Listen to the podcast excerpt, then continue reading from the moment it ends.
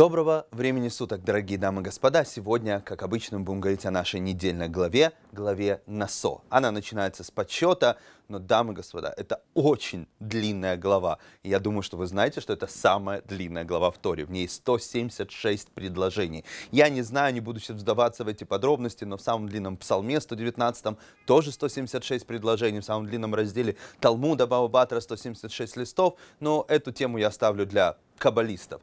А хочу с вами поговорить, хотя, конечно, глаза разбегаются, столько всего интересного в этой длинной главе, но одном промежуточном, совсем не промежуточном моменте, который упоминается в нашей главе. Это благословение коинов.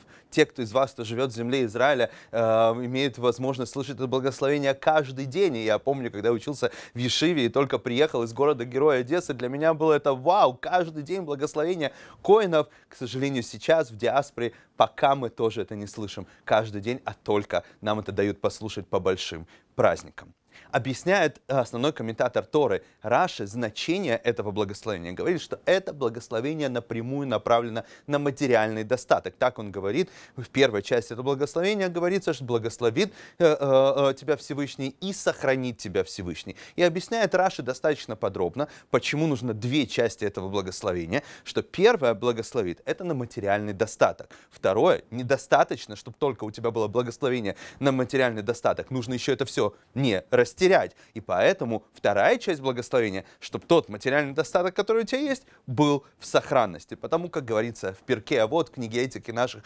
мудрецов, марбены хаси марбе ага, увеличиваешь в владениях, увеличиваешь в нервотрепке. Поэтому нужна вторая часть благословения, чтобы наши благослов... Э, благословленные финансы были сохранными. Все достаточно логично. Но добавляет другой комментатор Торы, великий Орахаим, э, о том, что это благословение говорит не только о финансовом достатке, а то, что одно дело мы достигаем каких-то высот, мы поднимаемся высоко, Всевышний дает нам благословение, и за счет этого мы поднимаемся выше и выше. Но тут необходима вторая часть благословения. Потому что, как, к сожалению, мы видим это сплошь и рядом. Така, такова человеческая природа, когда человек поднимается высоко, самая большая опасность – это очень не сильно упасть, высоко лететь и очень больно удариться. За счет чего это происходит? За счет того, что мы думаем, что мы лучше, чем кто-то другой, что мы поднялись выше, потому что у нас благословение. Говорит Орахайма Кодыш, для этого нужна вторая часть благословения, о том, что Всевышний нас сохранил, и мы сохранили свое лицо. Как и говорится в следующем предложении этого благословения, что Всевышний осветит свое лицо тебе, и дай Бог, чтобы твое лицо осветилось точно так же по отношению к другим. И тогда последняя часть благословения, которая заканчивается словами «мир», мир сохраняется тогда, когда мы сохраняем лицо, каким бы благословение мы не получаем.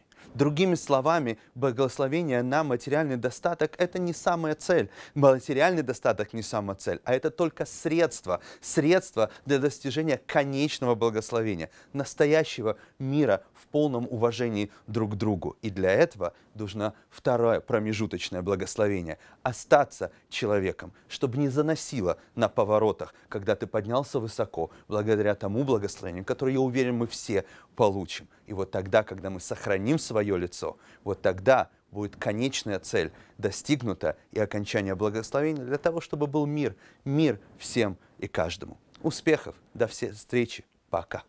thank you